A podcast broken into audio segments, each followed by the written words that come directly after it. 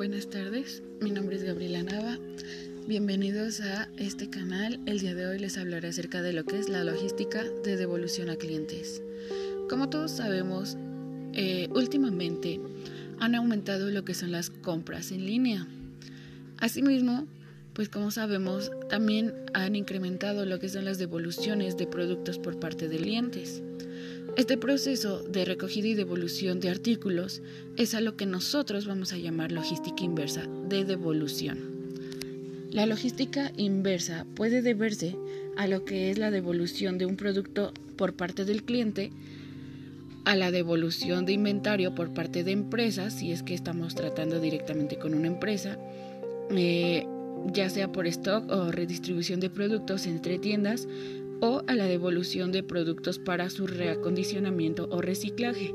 ¿Qué quiere decir esto? Bueno, cuando un producto a lo mejor y viene mal de, de diseño, de fábrica, nosotros regresarlo y reacondicionarlo o en su defecto pues deshacerlo y volverlo a hacer como reciclaje.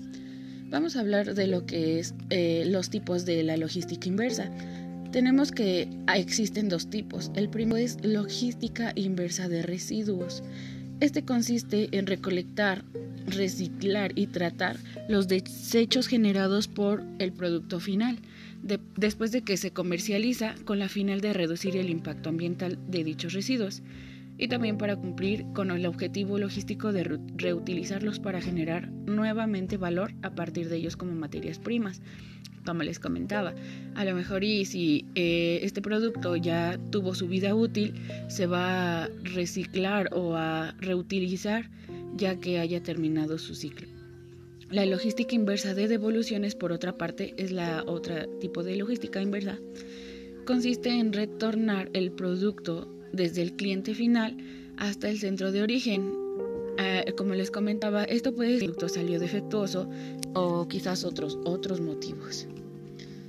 Pues que vamos a obtener eh, nuestro cliente se sienta satisfecho, nosotros les quedar pues el producto tiene algún inconveniente, pues nosotros eh, reportarlo y reutilizarlo para que como el así de tal manera dar un servicio que satisfaga las necesidades e inquietudes del cliente, dando esto a, las ventas de la empresa. Esto, bueno, pues con la acción, a esto le llamamos lo que es el valor añadido. Es lo que diferencia una empresa u organización de otras. Algunas no implementan este tipo de logística. La clave está en enfocar ese valor en el servicio al cliente.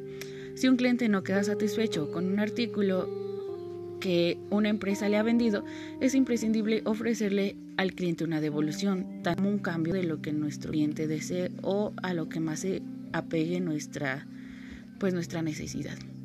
De manera particular, la logística inversa de devoluciones es la que está más relacionada con la operatividad de los e-commerce.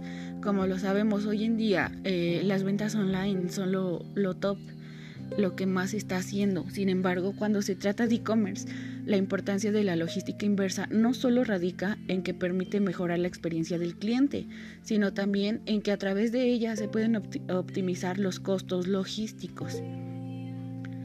Eh, las, características de la logística inversa. Ah, dentro de la categoría de logística inversa por devolución también se encuentra el proceso desencadenado por entregas fallidas.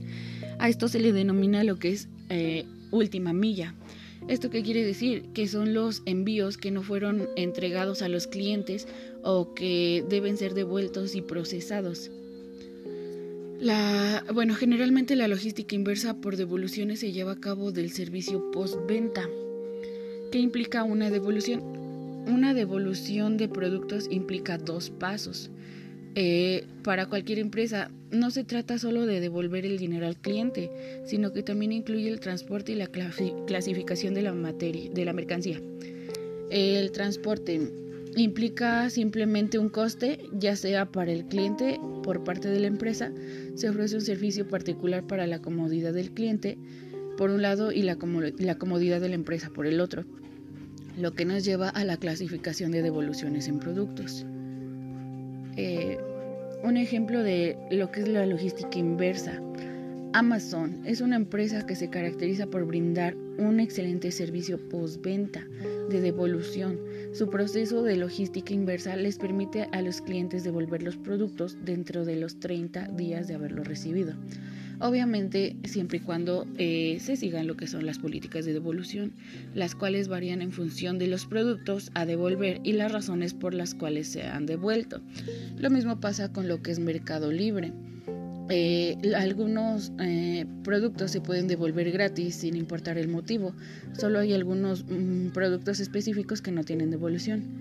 En este caso, por ejemplo, eh, algunos de los requisitos que Amazon trabaja, no Mercado Libre, es por ejemplo que tienes 30 días para, para que devuelvas lo que te llegó. Otro sería el estado del producto, que si te arrepientes, el producto tiene que llevar las mismas marcas, no, no haber dadole un mal uso, o sea, tal cual como lo recibiste, así entregarlo. Obviamente se rompe el sello, pero bueno, eso es como el detalle más mínimo. Eh, si el producto tiene un problema o está incompleto, cuando lo devuelvas y lo revisen debe de estar con las mismas condiciones para poder reclamarlo. Y bueno, en general esto es lo que es la logística inversa este, pues las devoluciones y darle un nuevo uso a lo que es nuestro producto, ya sea por defecto o por término de vida útil. Bueno amigos, eso es todo de mi parte. Muchas gracias por escucharme. Hasta la próxima.